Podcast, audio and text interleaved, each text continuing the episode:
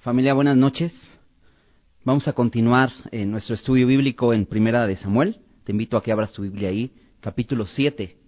Hace un par de semanas estuvimos estudiando capítulos 5 y 6 y si recuerdas vimos esta, esta historia donde el arca del pacto es llevada al campamento de los filisteos, la meten en el, en el templo de Dagón, Dagón cae postrado en dos ocasiones. Una de estas ocasiones lo encuentran tirado con la cabeza y las palmas de las manos rotas. Eh, es muy evidente que Dios estaba haciendo algo en este pueblo y quería revelarse a este pueblo, pero este pueblo termina por eh, echar fuera el arca debido a que eh, decían que la mano de Dios era dura contra ellos. la pasaron por algunos de sus, de sus ciudades, al final la terminan regresando a Israel, porque Dios hizo morir a mucho pueblo de los filisteos con eh, enfermedades, tumores. Y bueno, terminan regresando el arca, llega a una ciudad de, en, en Bet-Semes y este pueblo de Bet-Semes recibe el, el arca de Dios con mucho gozo, pero no obedecen lo que la ley dice y algunos de estos hombres miran adentro del arca y mueren una gran cantidad de personas en, en esta ciudad. Al final lo que terminan haciendo es que mandan eh, el arca de Bet-Semes a Kiriat Harim. Y eso es lo que leíamos en los primeros versículos del capítulo 7. Si me acompañas, eh, dice el versículo 1. Vinieron los de Kiriat Harim y llevaron el arca de Jehová y la pusieron en casa de Abinadab, situada en el collado, y santificaron a Eleazar su hijo para que guardase el arca de Jehová. No nos dice aquí que eran levitas estos hombres, no nos dicen que eran sacerdotes, probablemente eran levitas, debido a que eh, santifican o consagran a ese hombre Eleazar, hijo de Abinadab, para que se encargue de cuidar el arca. Pero realmente no nos dice que este lugar se convertiría en un, en un lugar de adoración, como lo fue Silo anteriormente, donde estaba el arca, sino simplemente se queda ahí nos dice el versículo 2, desde el día que llegó el arca a Kiriat Jearim pasaron muchos días, 20 años. Se queda el arca ahí 20 años y termina diciendo toda la casa de Israel lamentaba en pos de Jehová. Hay un lamento del pueblo. Un lamento, y este lamento puede ser por varias razones. Una es que, si recuerdas, cuando el arca fue llevada al campamento de los filisteos, fue a causa de que el pueblo neciamente se llevó el arca al, al, al campo de batalla. Eh, esto con la intención de que les sirviera de amuleto para ellos ganar la batalla. Esto no ocurre, hay eh, un estrago en el pueblo. Mueren treinta mil hombres, mueren los sacerdotes, eh, los hijos de Elí. Muere Elí al enterarse de la noticia, incluso su nuera al dar a luz también muere. y puede ser que este es, parte del lamento del pueblo, llorar las consecuencias de esta mala decisión eh, otro lamento puede ser que el arca no, no, regresa a Silo, sino se queda en esta, en esta ciudad de Kiriat Harim por 20 años y no hay forma de relacionarse con Dios. ¿Por qué? Como te decía, los sacerdotes mueren. Samuel, eh, cuando esto sucede, era, era joven aún, aunque ya empezaba a servir a Dios, pero era joven aún y sin duda aquí empieza el ministerio de Samuel. Lo vamos a ver hablando al pueblo. Pero en el capítulo 4, en el versículo 1, Samuel también habló al pueblo. Eh, eh, dice el capítulo 4, versículo 1, y Samuel habló a todo Israel. Pero enseguida empieza a contarnos la historia de la guerra. Y al parecer el pueblo no hizo caso en esa ocasión a, a las palabras de Samuel. Quizá por ser joven, lo menospreciaron, pero eh, como vimos en el capítulo 3, Dios había hablado, después de mucho tiempo que no hablaba por profecía, habló a Samuel. Y Samuel se, constituye en este, eh, sí sacerdote, sí un juez de Israel, pero también un profeta, porque hablaba de parte de Dios. Entonces vamos a estar viendo cómo este, este sacerdote y, y profeta Samuel, es usado por Dios de una manera maravillosa porque nos encontramos en este capítulo 7 con un avivamiento, algo muy importante y son de los momentos más importantes para el pueblo de Israel. lástima, ¿no? Que tan solo nos dure un capítulo, y lo vamos a ver en el capítulo 8, cómo este, este pueblo desecha a Dios y exigen un rey. Pero en este capítulo 7 vamos a ver cómo es tan importante humillarnos a Dios, someternos a Dios, arrepentirnos. El pueblo lamentaba, dice el, el versículo 2 de este capítulo 7, lamentaba, dice, en pos de Jehová. Lamentaba eh, las consecuencias de su pecado, lamentaba los estragos, la muerte que, sufrió este pueblo. Probablemente incluso podemos pensar que también lamentaba porque muchas familias se quedaron sin el sustento, porque te imaginas 30 mil hombres, 30 mil eh, personas de trabajo, personas fuertes, muchos de ellos padres de familia, murieron. Y esto hizo que, muchas familias quedaran desamparadas. Pero vamos a ver más que, Dios, a dónde Dios nos quiere llevar, aparte de solo lamentar. Te decía, esto fue lo último que vimos en, el capítulo, en la, última, la última vez que estudiamos eh, Samuel. Pero vamos a continuar y vamos a ver qué es lo que Dios quiere de nosotros. Y quisiera empezar con una oración para, para empezar el estudio. Señor, gracias, gracias por esta tarde, gracias porque nos permites estar aquí, Señor, alrededor de tu palabra, Señor. Eh, Queremos escucharte, Señor. Tu palabra dice de ella misma que es útil para enseñarnos, redarguirnos, corregirnos e instruirnos en justicia, Señor. Y yo sé que hoy nos quieres hablar, Señor. Pero no solo eh, quieres enseñarnos, también quieres redarguirnos, Señor. Y llevarnos a arrepentimiento, Señor, para que caminemos en justicia.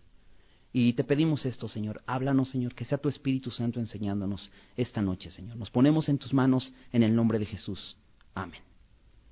Dice el versículo 3, habló Samuel a toda la casa de Israel, diciendo, si de todo vuestro corazón os volvéis a Jehová, quitad los dioses ajenos y a de entre vosotros, y preparad vuestro corazón, y solo a él servid, y os librará de la mano de los filisteos. Entonces empieza diciendo Samuel, como poniendo una condición podría decir Samuel, si realmente quieren ser librados de sus enemigos, tienen que volverse a Dios. Podemos ver un poco más en qué consistía el lamento de este pueblo.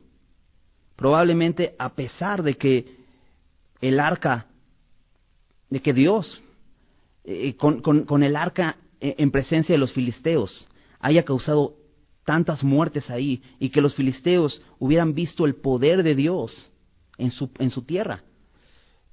podríamos pensar que, el pueblo pues dijo, bueno, ya nos vamos a pelear contra Israel, pero no, al parecer lo que sucede es que eh, los filisteos siguen afligiendo a este pueblo. A pesar de todo, de ver el poder de Dios, ellos no descansan y quieren seguir destruyendo al pueblo de Israel. Ellos siguen lamentando y por eso Samuel les dice esto. Si de todo vuestro corazón os volvéis a Jehová, él los librará de la mano de los filisteos. Pero no solamente dice eso Samuel, dice también, y, eh, y preparad vuestro corazón a Jehová. Les pide dos cosas. Les dice, número uno, volverse a Dios de todo corazón. Y número dos, preparar su corazón a Dios. ¿Qué significa esto? Bueno, Dios quiere que le sirvamos con todo nuestro corazón. Dios quiere todo nuestro corazón. Él es digno de todo nuestro corazón. ¿Sabes? Eh, Dios es un Dios celoso. Dios no quiere que haya ídolos en nuestro corazón. Ahora, estos, este pueblo tenía ídolos físicos, eh, imágenes, ¿no? Eh, ídolos de piedra. Sin embargo, estos ídolos empezaron en su corazón, como en todos nosotros. Tendemos a hacer ídolos de las cosas. ¿Sabes? Los ídolos nos prometen nos prometen tanto, nos prometen satisfacción, nos prometen seguridad. Sin embargo, los ídolos no nos, no nos pueden dar eso, son ídolos, no pueden hacer nada por nosotros. Y Dios quiere todo nuestro corazón, porque es el único que nos puede dar verdadera libertad. Lo que está haciendo aquí Samuel es, está invitando al pueblo a un verdadero arrepentimiento, no solo al lloro, no solo a afligirse por su pecado, sino a arrepentirse verdaderamente. Recuerdo lo que, eh, lo que decía Pedro en, en uno de sus discursos, en Hechos, Hechos capítulo 3, versículo 19. Pedro les dice a los hombres que lo están escuchando, les dice, así que arrepentíos y convertíos, para que sean borrados vuestros pecados, para que vengan de la presencia del Señor tiempos de refrigerio. Sabes, el pecado nos estorba para poder tener una relación íntima con Dios, una relación estrecha. El pecado es un mal, es un mal que todos los hombres tenemos. Pero Dios quiere limpiarnos. Por eso les dice Pedro, si ustedes se arrepienten y se convierten, sus pecados van a ser borrados. Es lo que Dios quiere hacer. Por medio de la sangre de Cristo es posible. Por medio del sacrificio de Jesús en la cruz es posible que tengamos corazones limpios para acercarnos a Él. Samuel le dice al pueblo, vuélvanse a Jehová. Ellos quizá lloran arrepentidos, pero es, es, importante levantarse y dar la media vuelta y regresar a Él. Por eso dice, vuélvanse. No se trata solo de lamentar, solo de llorar o dolerse por el pecado, sino tomar decisiones. Es importante regresar a Dios. Ahora Él les dice que lo hagan de todo corazón. El corazón es el órgano vital. ¿verdad? Bombea sangre a nuestro cuerpo. Es un órgano vital, importante, físicamente. La Biblia dice que de él mana la vida. En, en, en Proverbios 4:23 dice, sobre toda cosa guardada, guarda tu corazón, porque de él mana la vida. El corazón es el lugar donde se, se determinan las decisiones. Y por eso les dice, vuélvanse de todo corazón y preparen su corazón, porque sabes, Dios no va a querer habitar en un lugar de ídolos. Dios no quiere compartir con nadie su gloria. Y no es porque sea un Dios egoísta, sino porque Él nos creó para eso. Nosotros somos creación de Dios y Él nos creó para su gloria. Pero ¿sabes qué se necesita para hacer estas dos cosas? Volvernos a Dios, convertirnos y preparar nuestro corazón. Se necesita fe. Porque realmente no va a ser algo sencillo. Esos ídolos que han ocupado lugar en nuestra vida se han apoderado de tal manera que no podremos simplemente con nuestra fuerza de voluntad echarlos fuera. O como muchos algunos, como algunos dicen, ¿no? Eh, simplemente declara y ya. No, necesitamos creer en lo que dice la palabra de Dios. Dice Santiago 4, Santiago 4, versículo 5. ¿O pensáis que la escritura dice en vano, el Espíritu que Él ha hecho morar en nosotros os anhela celosamente? ¿Sabes? Dios es celoso. Te decía, Él no quiere, Él no está dispuesto a habitar en un lugar de ídolos. Él quiere nuestro corazón completamente porque Él nos anhela celosamente. Él ha puesto su espíritu en nosotros. Ciertamente cuando nosotros permitimos que haya ídolos en nuestros corazones, el Espíritu Santo es contristado, dice la palabra. Pero vamos a ser derribados, vamos a ser quebrantados por eso. Nuestro corazón, así como el pueblo, vamos a estar lamentando. ¿Por qué? Porque no hay una estrecha relación con Dios como Él la quiere tener con nosotros. Ahí en Santiago, en el versículo 6, ahí, ahí en Santiago 4, dice, pero Él da mayor gracia. ¿Sabes qué es, lo, qué es lo que Dios nos quiere dar? Su gracia. Por esto dice, Dios resiste a los soberbios y da gracia a los humildes. Lo que Dios quiere es que nos humillemos. Él quiere tener una relación con nosotros y Él quiere darnos verdadera libertad, pero necesitamos humillarnos. Por eso sigue diciendo, someteos pues a Dios. Resistid al diablo y huirá de vosotros. Acercaos a Dios y Él se acercará a vosotros. Pecadores, limpiad las manos. Y parece que Samuel les estuviera diciendo esto al pueblo. Pecadores, limpiad las manos. Y vosotros, los de doble ánimo, purificad vuestros corazones, afligíos y lamentad y llorad. Vuestra risa se convierte en lloro y vuestro gozo en tristeza. Humillaos delante del Señor y Él os exaltará. Qué importante es recordar, sí, necesitamos humillarnos, como dice aquí Santiago, llorar, afligirnos, pero como dice, como dice Samuel, Vuélvete a Dios. Levántate y da eh, eh, pasos hacia Él. Empieza a caminar hacia el Señor. Algo más que les dice Samuel ahí en el versículo 3. Le dice, y solo a Él servid y os librará de la mano de los filisteos. Te repito, no hay manera de ser librados de nuestros enemigos si no nos convertimos a Dios y le servimos solo a Él. La palabra solo, solo a Él, servir, hace una referencia a estar dedicados solo a Él, apartados para Él. Es lo que Dios quiere de nosotros, que estemos apartados para Él. Él nos ha santificado, Él nos ha apartado con un propósito, nos ha dado una esperanza. En, Primera de Tesalonicenses, eh, capítulo 1, versículos 9 y 10, nos muestra un ejemplo de un grupo de personas que se convirtieron al Señor. Ellos se convierten y abandonan, igual que este pueblo abandonan a los ídolos y se convierten a Dios y le sirven solo a Él. Ahí en 1 Tesalonicenses 1.9 dice, porque ellos mismos cuentan de nosotros la manera en que nos recibisteis y cómo os convertisteis de los ídolos a Dios para servir al Dios vivo y verdadero y esperar de los cielos a su Hijo, al cual resucitó de los muertos, a Jesús, quien nos librará de la ira venidera.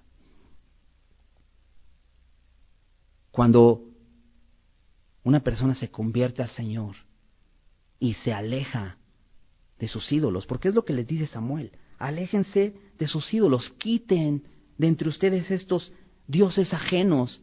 Y Astarot, estos dioses ajenos se refiere a los Baales, dioses de los cananeos. Astarot se refiere a estos dioses, este, dios de los, de los idóneos, que ellos habían abrazado. ¿Por qué? Porque nuevamente se cumple lo que Dios les había dicho. Aléjense, Aléjense de esos pueblos, échenlos fuera, porque ellos los van a contaminar de sus dioses. Justo eso sucedió, pero aquí lo que le está diciendo Samuel es, echen fuera estos ídolos, quítenlos de ustedes. ¿No es algo sencillo? ¿No es algo sencillo quitar esos ídolos que han venido a ocupar lugar en nuestro corazón? Pero tenemos que hacerlo. Pero no podemos sin el poder del Espíritu Santo. Decía eh, hace un rato en Santiago Santiago 4, versículo 5, que Dios nos, nos anhela celosamente, pero dice, el Espíritu que Él ha hecho morar en nosotros. Necesitamos de su Espíritu, de su Espíritu guiando nuestra vida. Me encanta la promesa que les hace eh, Samuel al pueblo de Israel. Eso Dios lo promete. Dice, si tú te conviertes a Dios, si tú te vuelves a Él, Él te va a librar de tus enemigos. Nos promete libertad.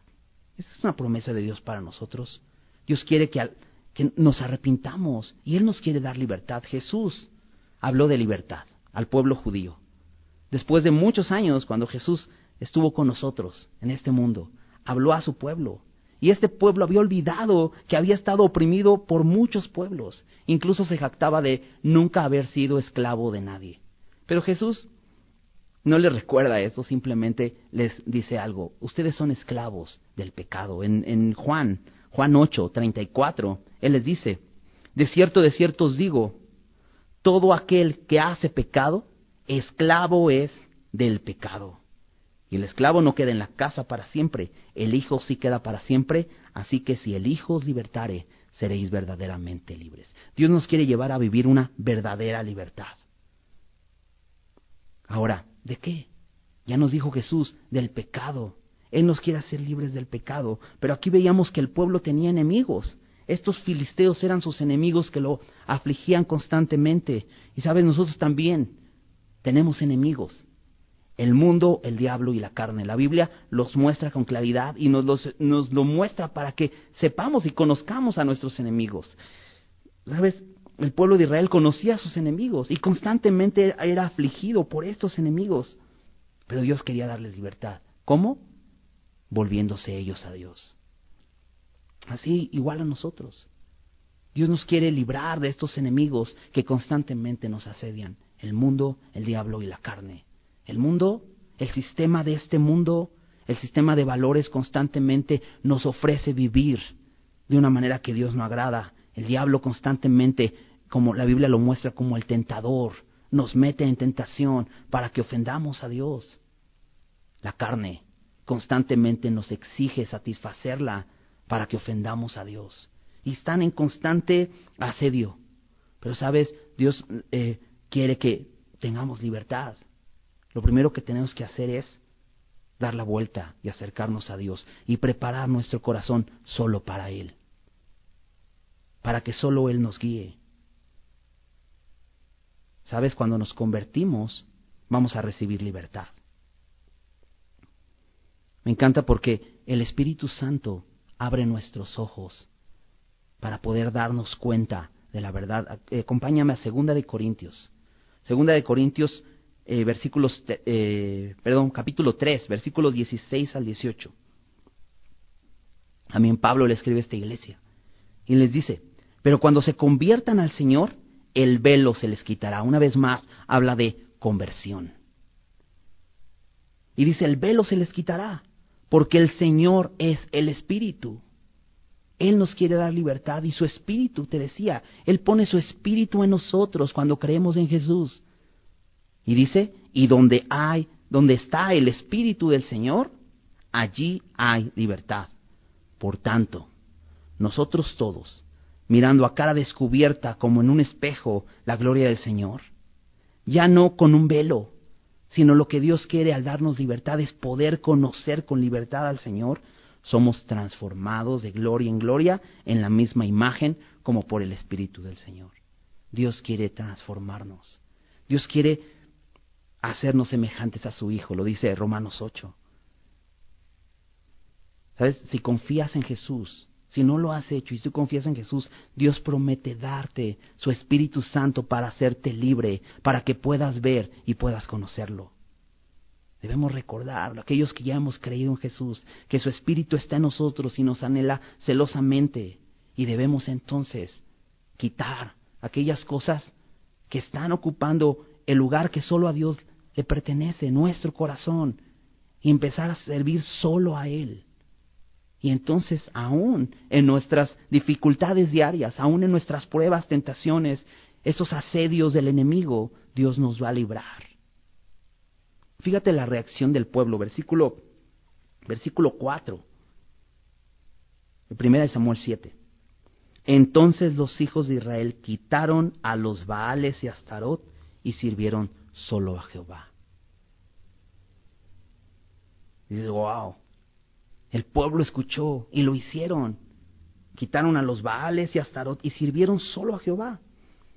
Y entonces Samuel hace algo. Dice, Samuel dijo, reunid a todo Israel en Mizpa y yo oraré por vosotros a Jehová. Y se reunieron en Mizpa y sacaron agua y derramaron delante de Jehová y la derramaron delante de Jehová y ayunaron aquel día y dijeron allí, contra Jehová hemos pecado.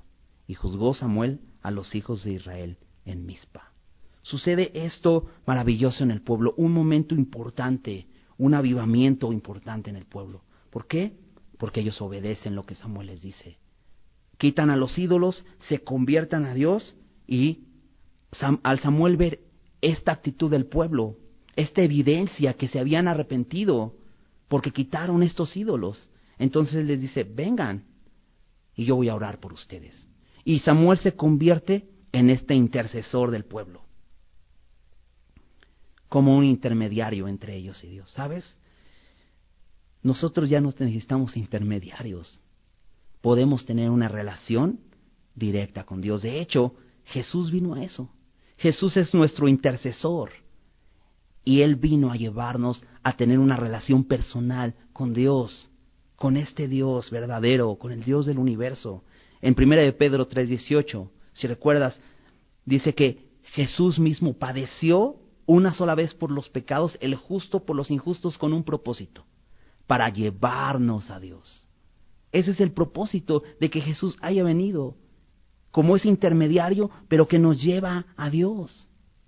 Dice ahí, siendo a la verdad muerto en la carne, pero vivificado en espíritu.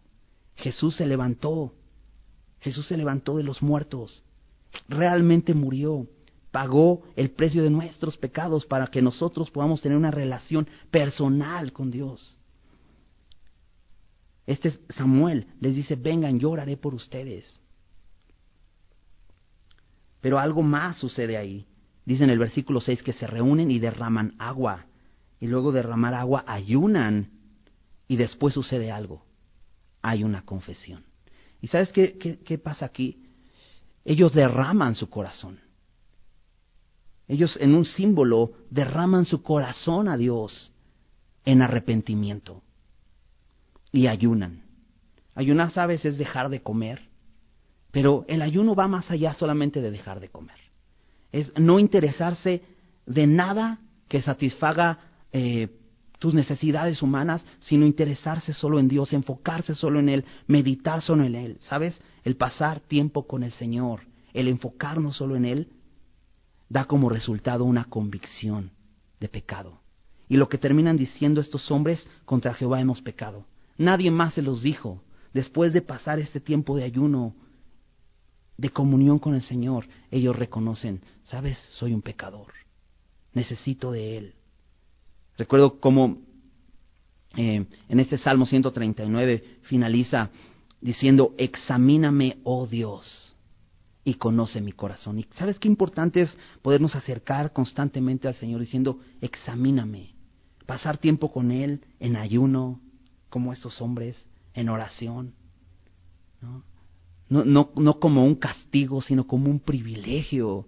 Qué privilegio es no importar, que no me importe nada más, no interesarme de otra cosa, sino solo pasar tiempo con Dios y decirle, examíname, vengo a ti para que me examines.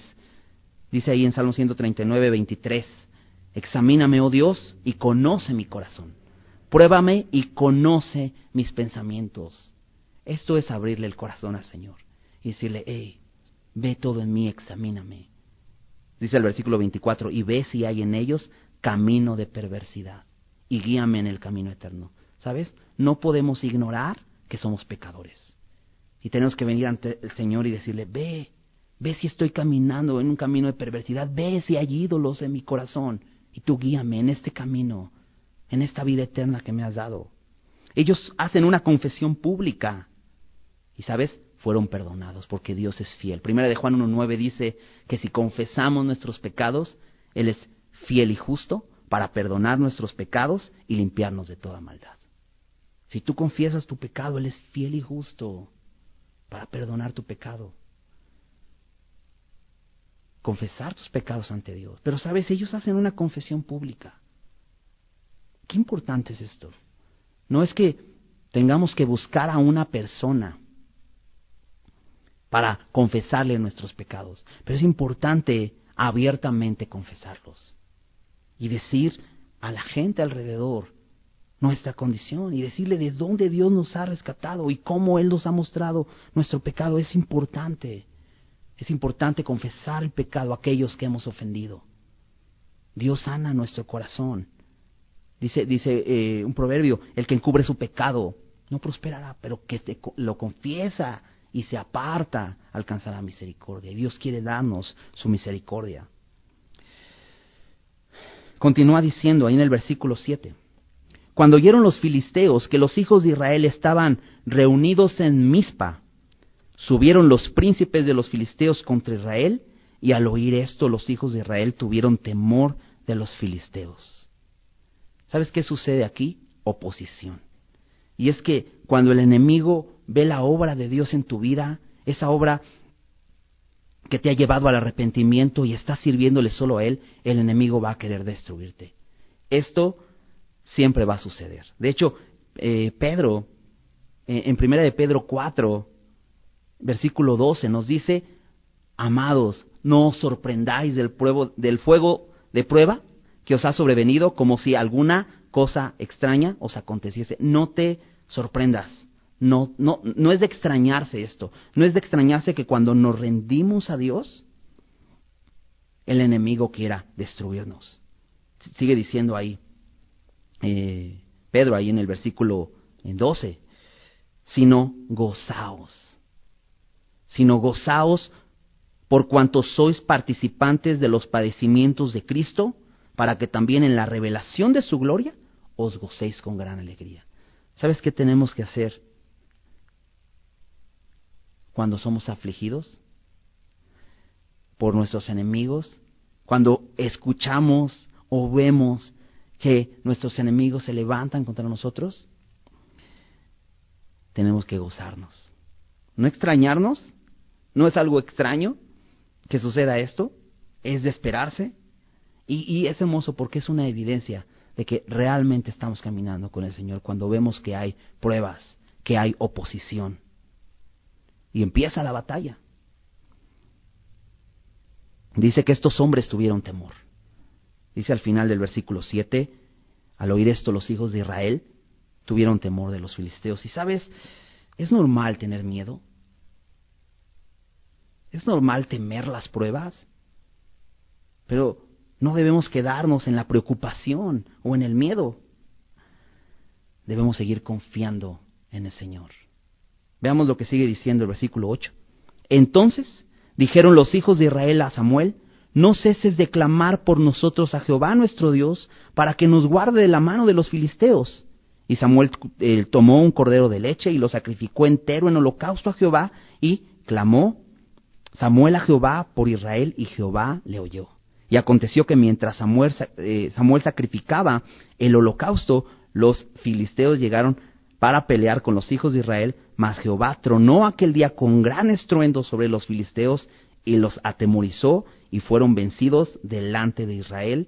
Y saliendo los hijos de Israel de Mizpa, siguieron a los filisteos hiriéndolos hasta abajo de Betcar. Qué increíble.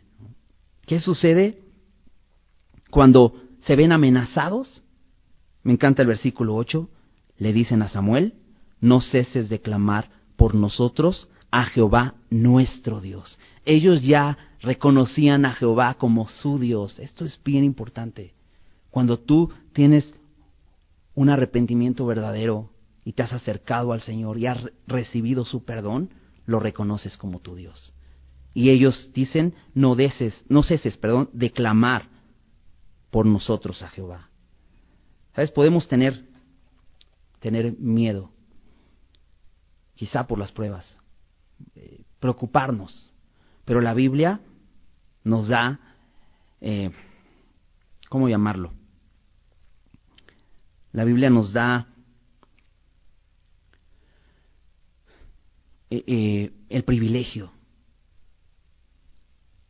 de poder acercarnos a Dios para llevarle nuestras preocupaciones a Él. Tenemos ese privilegio como te decía hace un rato, ellos se acercaron a Samuel, aquel intercesor, aquel que intercedería por ellos, y le dicen, no ceses de clamar por nosotros, pero sabes, nosotros tenemos un intercesor más grande, Dios. Dios intercede por nosotros, Jesús intercede por nosotros y el Espíritu Santo intercede por nosotros. Ahorita vamos a verlo más adelante en, Romanos, pero hay un versículo que, que incluso memorizamos acá en la iglesia, en los discipulados, Filipenses 4, 6 y 7. Y es que en medio de la prueba haber preocupación, pero dice este versículo, por nada estéis afanosos, sino sean conocidas delante de Dios nuestras peticiones. Porque de esa manera vamos a derramar nuestro corazón a Dios, toda esa, toda esa aflicción, toda esa ansiedad que puede haber por la prueba, por lo que estamos viviendo, porque sabemos que los enemigos se han levantado contra nosotros podemos derramarla delante de él. Y él dice, no, y, ahí dice el pueblo, no ceses, le dice a Samuel, no ceses de clamar. La Biblia constantemente nos invita a nosotros a no cesar de orar. Hay un versículo que dice, orad sin cesar.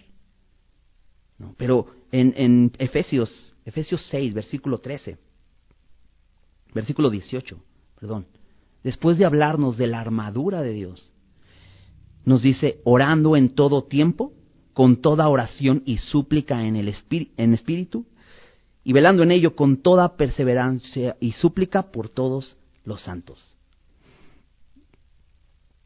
¿Sabes? Estamos en una batalla. La batalla ha empezado. Cuando nosotros le rendimos nuestro corazón al Señor, estamos en una batalla y estamos peleando contra enemigos reales, más reales de lo que pensamos. En, ahí en Efesios, Efesios 6, Eh, nos dice que esta lucha es contra, no es contra carne y sangre, sino contra principados, potestades, gobernadores de las tinieblas de este siglo, huestes espirituales de maldad en las regiones celestes. Pero en el versículo 13,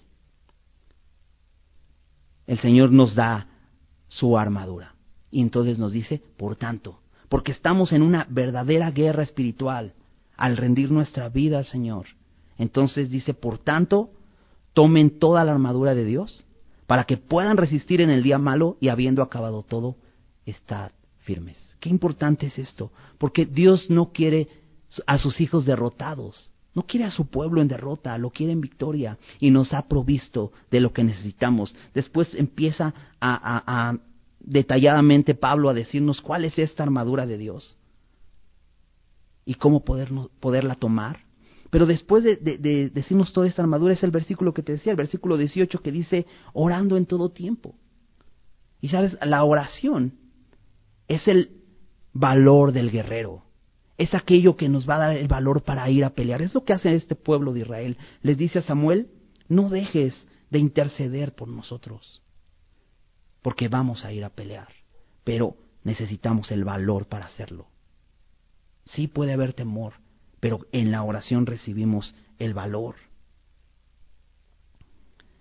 Hace algo Samuel ahí en el versículo 9. Dice, y Samuel tomó un cordero de leche y lo sacrificó entero en holocausto a Jehová y clamó a Jehová por Israel. Me encanta cómo termina el versículo, y Jehová le oyó. ¿No te encanta esto? Tener la certeza que Él nos oye.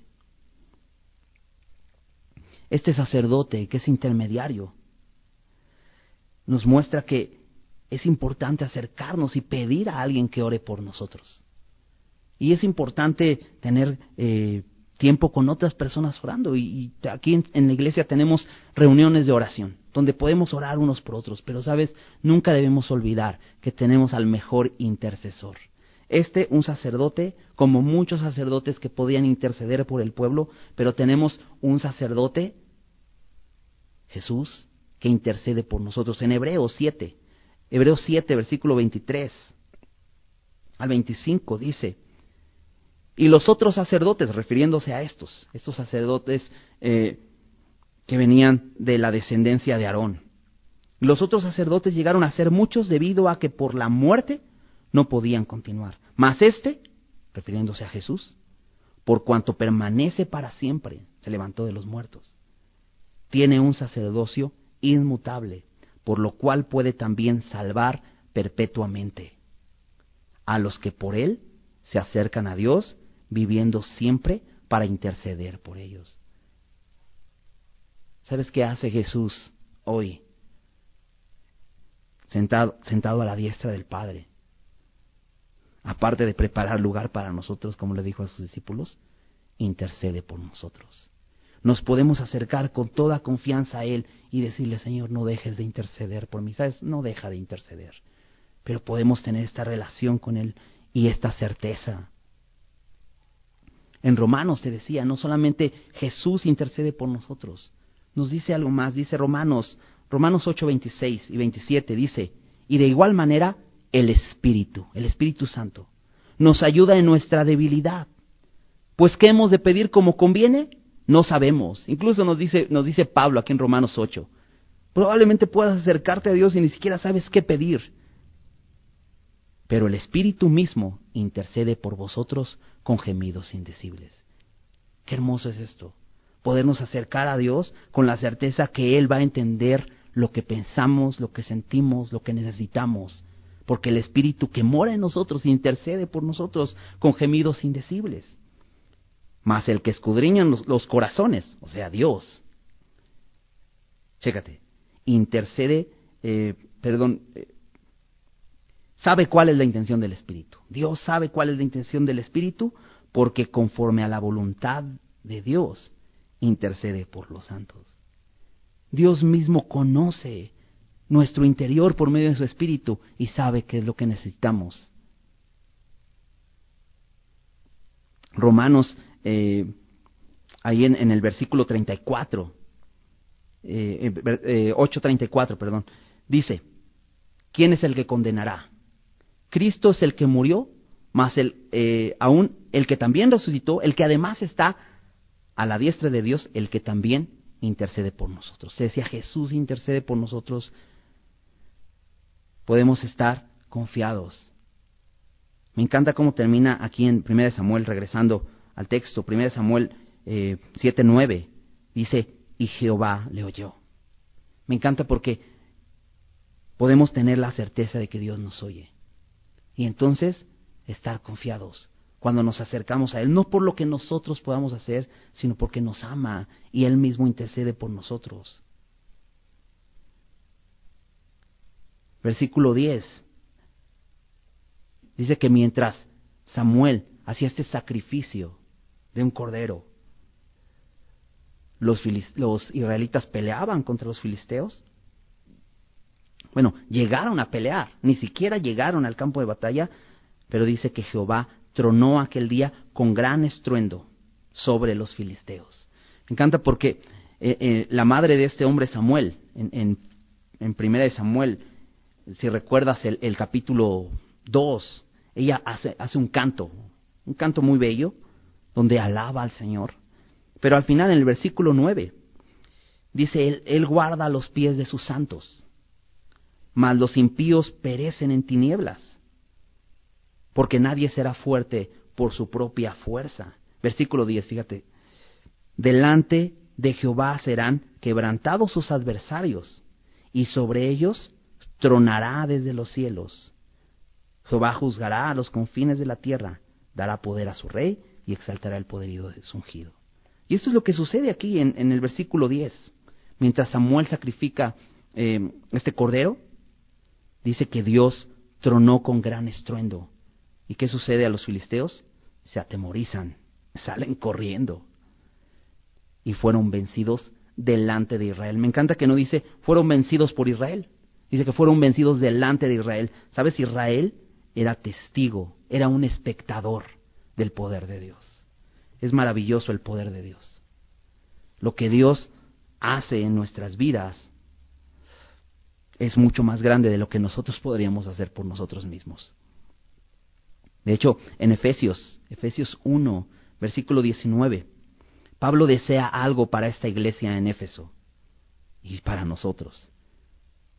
Y, dice que experimentemos el poder de Dios. Y dice ahí en Efesios 1.19, ¿y cuál la supereminente grandeza de su poder para con nosotros los que creemos, según la operación del poder de su fuerza? fíjate que es, cuál es esta supereminente grandeza de su poder dice, la cual operó en Cristo, resucitándole de los muertos y sentándosele a su diestra en los lugares celestiales. ¿Sabes? El poder de Dios es tan grande que pudo levantar a Jesús de los muertos. Dime si hay un poder más grande que eso. Y ese poder actúa en nosotros. Nosotros podemos ser como el pueblo de Israel, espectadores diariamente ser espectadores y testigos del poder de Dios. Ese poder que operó en Cristo, el cual también opera en nosotros por medio de su Espíritu Santo. Ver a nuestros enemigos huyendo.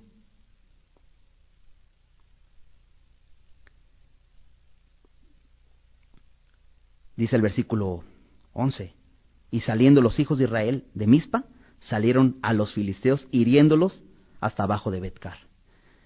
Yo lo único que puse aquí, eh, una nota en mi Biblia, acábalos. Si ya Dios te entregó la victoria, acábalos. Es lo que hace el pueblo. ¿no? no simplemente se quedan expectando, ah, mira, ya se echaron a correr. Los persiguen y los hieren. Qué importante es esto. No solamente quedarnos como espectadores del poder de Dios, sino poder ser participantes de esa victoria, derribando a nuestros enemigos. La Biblia dice que hagamos morir lo terrenal en nosotros. Nos invita a hacerlo. ¿Por qué? Porque Él ya ha ganado. No necesitamos más que tomar esa victoria, recibirla y entonces con ese poder terminarla, concluirla en ese sentido, como, como estos hombres los persiguen y los hieren y los acaban. Primer, eh, siguiente versículo. Versículo 12. Dice, tomó luego Samuel una piedra y la puso entre mis paisén y le puso por nombre Ebenezer diciendo, hasta aquí nos ayudó Jehová. Así fueron sometidos los filisteos y no volvieron más a entrar en el territorio de Israel y la mano de Jehová estuvo contra los filisteos todos los días de Samuel. Y fueron restituidas a los hijos de Israel las ciudades que los filisteos habían tomado a los israelitas desde Cron hasta Gad, e Israel libró a su territorio de mano de los filisteos y hubo paz entre Israel y el amorreo.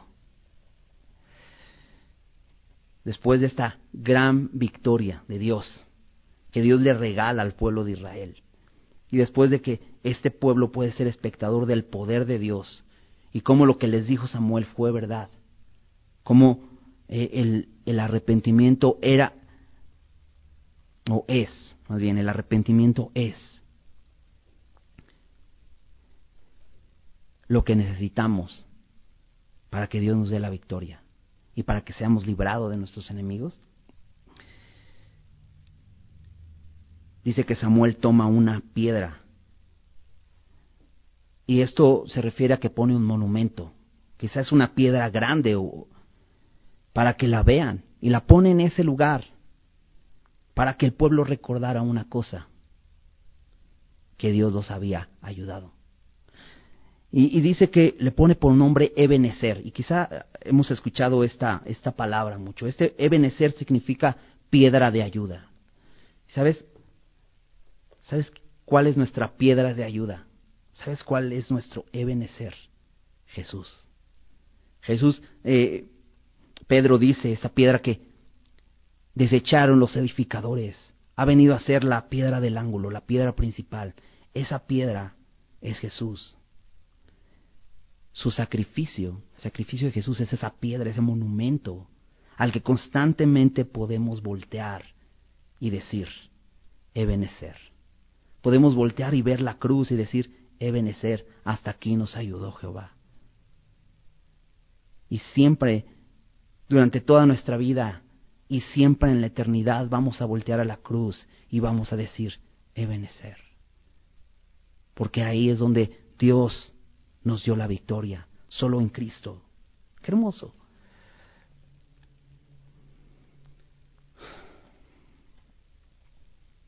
Acompáñame, a Romanos. Romanos 8, versículos eh, 31 al 39, al final. Y, y en, el contexto, lo, lo que veníamos leyendo hace un ratito es que como el Espíritu Santo es este intercesor por nosotros, como Dios que conoce nuestras peticiones, sabe cuál es la intención del Espíritu y podemos tener esta confianza. Ahí en el versículo 31 nos dice, ¿qué pues diremos a esto? ¿Qué pues diremos? Si Él ya nos ha dado la victoria, incluso aquellas cosas que sucedan sean buenas o malas, dice el versículo 28, todas estas cosas les ayudan a bien a los que aman a Dios. Dice el versículo 31, ¿qué pues diremos a esto? Si Dios es por nosotros, ¿quién contra nosotros? El que no escatimonia a su propio Hijo, sino que lo dio por todos nosotros, ¿cómo no nos dará también con Él todas las cosas? Y luego de hacer esta pregunta, continúa haciendo varias preguntas muy interesantes eh, Pablo aquí. Dice, ¿quién acusará a los escogidos de Dios? Y responde, Dios es el que justifica. ¿Quién es el que condenará? Cristo es el que murió, más aún el que también resucitó, el que además está a la diestra de Dios, el que también intercede por nosotros. ¿Quién nos separará del amor de Cristo? ¿Tribulación, angustia, o persecución, ¿te das cuenta? Estos, este pueblo que perseguía, que asediaba, persecución o hambre o desnudez o peligro o espada, como está escrito, por causa de ti somos muertos todo el tiempo, somos contados como ovejas de matadero. Antes, versículo 37, en todas estas cosas somos más que vencedores. Digamos aquí dice Pablo, vencedores se queda corto. Somos más que eso, más que vencedores, por medio de aquel que nos amó, por lo cual estoy seguro que ni la muerte, ni la vida, ni ángeles, ni, principados, ni potestades,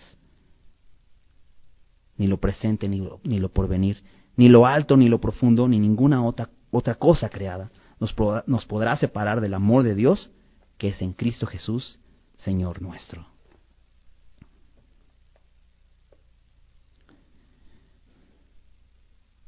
tenemos victoria en Cristo. Nadie nos puede separar de su amor.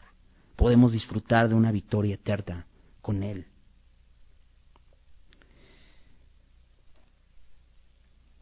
Versículo 13 y 14 dice que los enemigos de Israel en esta ocasión, dice, fueron sometidos. Fueron sometidos, dice, y no volvieron a entrar más en el territorio de Israel. La victoria que Dios nos ha dado es así. Dice que nunca volvieron a entrar en el territorio de Israel. Incluso dice, versículo, bueno, continúa diciendo, eh, y la mano de Jehová estuvo contra los filisteos todos los días de Samuel.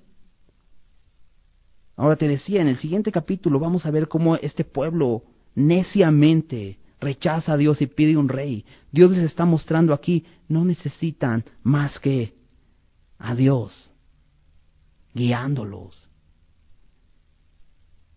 estuvo contra los filisteos, la mano de Jehová. ¿Qué más necesitaban? ¿La mano de quién? ¿De un líder poderoso? Solo la mano de Dios es suficiente. Todos los días de Samuel sucedió esto. Dice, fueron restituidas, además, a los hijos de Israel las ciudades que los filisteos habían tomado a los israelitas. ¿Sabes? Me encanta porque Dios somete a nuestros enemigos para que no estamos, estemos más en esclavitud. Pero aquí dice que fueron restituidas. La obra de Dios es tan maravillosa que aún nos permite recuperar cosas que hemos perdido por nuestro pecado. Y además dice, hubo paz entre Israel y el amorreo.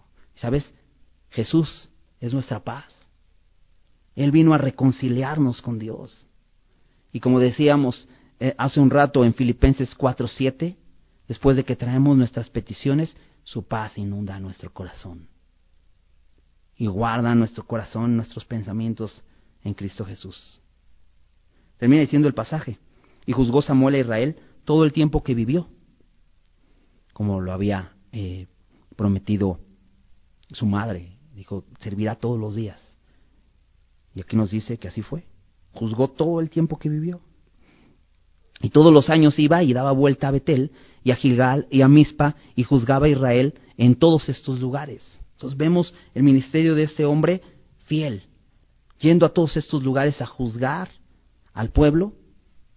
Y dices, un juez así, vale la pena, un juez que venga y te exhorte y te anime a acercarte a Dios y que te dé una victoria tan maravillosa, ni siquiera mete las manos Samuel en la batalla, solo adora, solo ora y el pueblo recibe la victoria.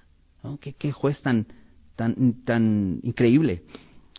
Dice versículo 17, después volvía a Ramá, porque allí estaba su casa. Te decía, eh, Samuel, la última vez que lo vimos, estaba en Silo, donde estaba el arca, pero ya no está el, ya no está el arca en Silo, él regresa a su casa. Él era de ahí, de Ramá.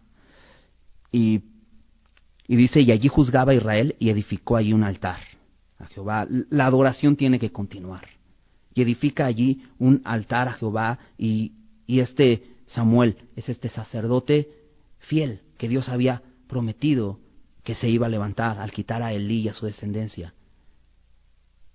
Y aquí lo vemos como este sacerdote fiel. ¿Qué podemos ver en este pasaje? Dios nos llama a arrepentirnos, arrepentirnos y convertirnos, a volvernos a Él a confesar nuestro pecado, a confesarnos como pecadores. Y Él nos promete darnos su espíritu, para que su espíritu en nosotros sea ese intercesor que nos acerque a Dios. Nos ofrece libertad, para no estar más afligidos, más oprimidos por nuestros enemigos, sino ver cómo la victoria que Jesús ganó en la cruz es suficiente para verlos correr. Y nosotros simplemente mantenernos sometidos a Él y siendo testigos de su obra en nosotros, de ese poder que actúa en Cristo viendo cómo actúa en nosotros, siendo transformados día a día, conociéndole.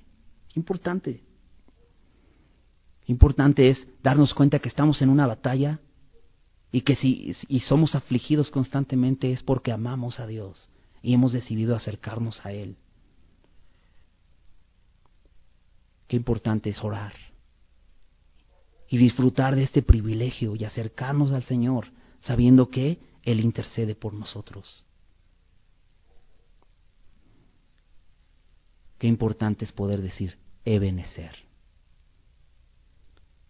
Que voltemos a ver su cruz y digamos, Ebenezer. Nadie podría librarnos de nuestros verdaderos enemigos espirituales. ¿Sabes? Cristo en la cruz los venció a todos. Y podemos decir, Ebenezer. ¿No? Qué hermoso. ¿Por qué no oramos y agradecemos? Y si tienes tú que confesar tu pecado, hazlo. Y si has estado caminando lejos de Él y has estado acumulando ídolos en tu corazón, quítalos y arrepiéntete de verdad. ¿Sabes? Solamente así Dios promete darte libertad. Arrepiéntete. Si tú no has creído en Jesús y no estás disfrutando de esta victoria, no esperes más. Ríndele tu vida. Acompáñame a orar. Señor, gracias, gracias por este tiempo. Gracias por tu palabra tan hermosa, Señor. Gracias, Señor, porque nos invitas a acercarnos a ti, Señor. Tú no nos rechazas a pesar de nuestra necedad o a pesar de, del tiempo, Señor, que te hemos estado rechazando. Tú no nos rechazas. Tú nos invitas nuevamente a que vengamos a ti, a que nos volvamos a ti de todo nuestro corazón. Y aquí estamos, Señor. Te damos gracias por tu palabra. Gracias, Señor, por lo que nos hablaste hoy. Sigue haciendo tu obra en nuestras vidas de tal manera, Señor, que podamos vivir victoriosos, no por nuestras victorias, no, porque lo que, no por lo que nosotros podamos lograr, Señor, sino por lo que tú hiciste en la cruz. Tú ganaste una gran victoria y quieres que disfrutemos de esa victoria. Simplemente teniendo esa relación contigo, viendo el poder que actúa en nosotros cada día, Señor. Señor, recuérdanos, recuérdanos que vamos a estar en una batalla pero que podemos pelear confiados, podemos pelear a tu lado, Señor, porque tú ya has ganado, Señor. Gracias, Padre. Gracias porque nos has ayudado, gracias porque nos has rescatado. Podemos decir que hasta aquí has sido fiel, Señor, hasta aquí nos has ayudado, Señor. Te damos tantas gracias, gracias por tu palabra, gracias por ese tiempo en el nombre de Jesús. Amén.